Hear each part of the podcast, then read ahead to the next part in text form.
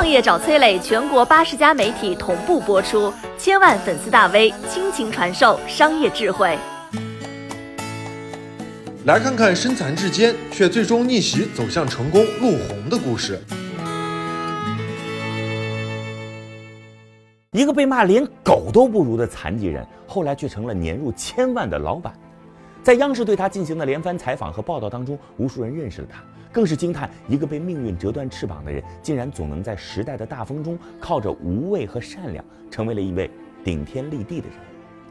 一九七九年，陆红在江苏吴江出生，十个月大的时候呢，就因为一场非常严重的高烧，成为了脑瘫患者。此时，陆红家里的顶梁柱是常年患有肺病的父亲，从小啊。陆红走起路来就像企鹅一样，身体和脑袋不停地摇晃，是别人眼中的傻子。中专临近毕业，工厂来到学校挑人，全班唯独陆红没有被选上。母亲焦急地拉着满脸失落的少年去找招工的负责人，对方狠狠地嘲笑说：“你看看你儿子这副样子，他能干什么？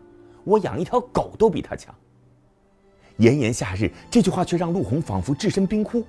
这个天生不幸之人被一脚狠狠地踩进泥土，似乎再也没有露头的机会。天生的残疾和残酷的现实让陆红不喜欢当面交流，网络游戏成了他主要的社交天地，而这也为小陆打开了一个新世界。在游戏当中呢，陆红认识了一位后期工作者，交谈当中啊，一种叫做后期特效的技术引起了他的关注。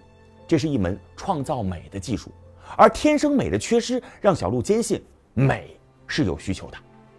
在了解到陆红的情况之后，对方答应免费教他这门技术，小陆的命运终于可以由自己掌握。二零零四年，在一场亲戚的婚礼当中，陆红用新技术制作的电子相册惊艳了现场。摄影师好不容易通过新人找到陆红，但一看相貌，却完全不信这么优秀的作品出自一位残疾人之手。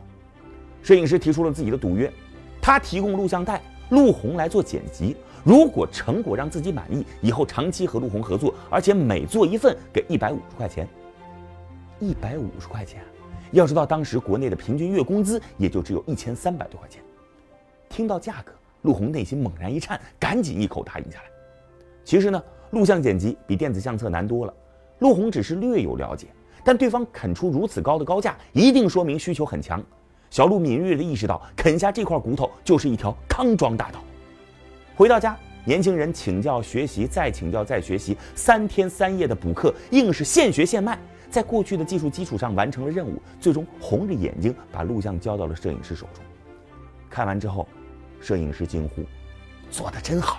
我还有一群做摄影的朋友，我帮你一一推荐。”渐渐的呢，陆红合作的摄影师达到了三十多位，熟练之后，他一天就可以剪辑好几份。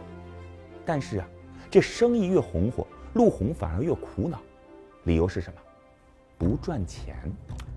原来啊，当时做特效需要买素材，一套就要好几千块钱，这头赚的钱，那头再贴进去，每天辛辛苦苦的，兜里却总是干干净净。愁眉苦脸之时，一个想法在小陆的脑海里边蹦了出来：这些买来的电子素材，我能不能再拿出去卖呢？这个时候，杭州马老板的淘宝网正红红火火，长期游逛于互联网世界的陆红，很快成为了第一批淘宝的商家。上传到网店的二手素材，因为价格便宜，很快这订单就蜂拥而来。制造美让陆红有了一门傍身之计，而最终让他能够年入千万的，则是他的善良。有一天呢，陆红在网上遇到了一位特殊的客户，对方啊想要自己制作一份电子相册，在金婚纪念日送给自己的妻子。当了解到陆红手里边还有更多的素材，他希望能够直接到家里边来挑。小陆热心的在家里接待着这位老人。一边为老人挑选素材，一边听着他们老两口的故事。看到老人家心满意足地把钱放在桌上，陆红竟然摆了摆手：“不用不用了，祝福你们，这份素材就当做是我的礼物吧。”两人几番来回，老人看得出来小陆确实真心，于是笑着说：“那我也回赠给你一份礼物吧。我是老年大学里边教摄影的，你要不要跟着我学拍照呢？”哼，从过去的剪辑到如今买卖素材，陆红加工的很多都是照片。但是自己对于拍摄却是一窍不通，这下终于有机会再进一步了，赶紧应下。你看，善良之人终会得到命运的垂青。脑瘫让陆红学习拍照技术远比正常人艰难，也同样让他拥有了远胜常人的意志。小有所成之后，陆红的天使乐园照相馆开张了，他把照片冲洗的业务也搬到了网店当中，机遇随之而来。一天呢，有个客人发来消息，哎，您这照片冲洗之后，能不能帮我把相框也配上？嘿，这给陆红带来启示了，照片配相框，我能不能连相框一块卖呢？他随即从别处购买了一批相框，然后把相框也上架到了网店上。结果呢，相框一上线就销售火爆。渐渐的，小陆不再满足只赚中间的差价。当了解到相框加工足有十倍利润的时候，他决定自己干。二零一六年，陆红关闭了照相馆，做起了相框加工。一个成本四五块钱的相框，网上可以卖到四十块钱，一年的营收做到了一千万。曾经被人指着骂废物，如今已是当地一名成功的企业家，更是这个苦难家庭一根顶天立地之柱。美和善良让陆红成功的战胜了命运，而他的下一步是成就更多像他这样的人。今天，中国有八千多万的残疾人，每十几个人就有一个残疾人，但是我们几乎很少见到他们的身影。因为他们被困在了社会的角落里，而陆红决心用自己的力量救出他们。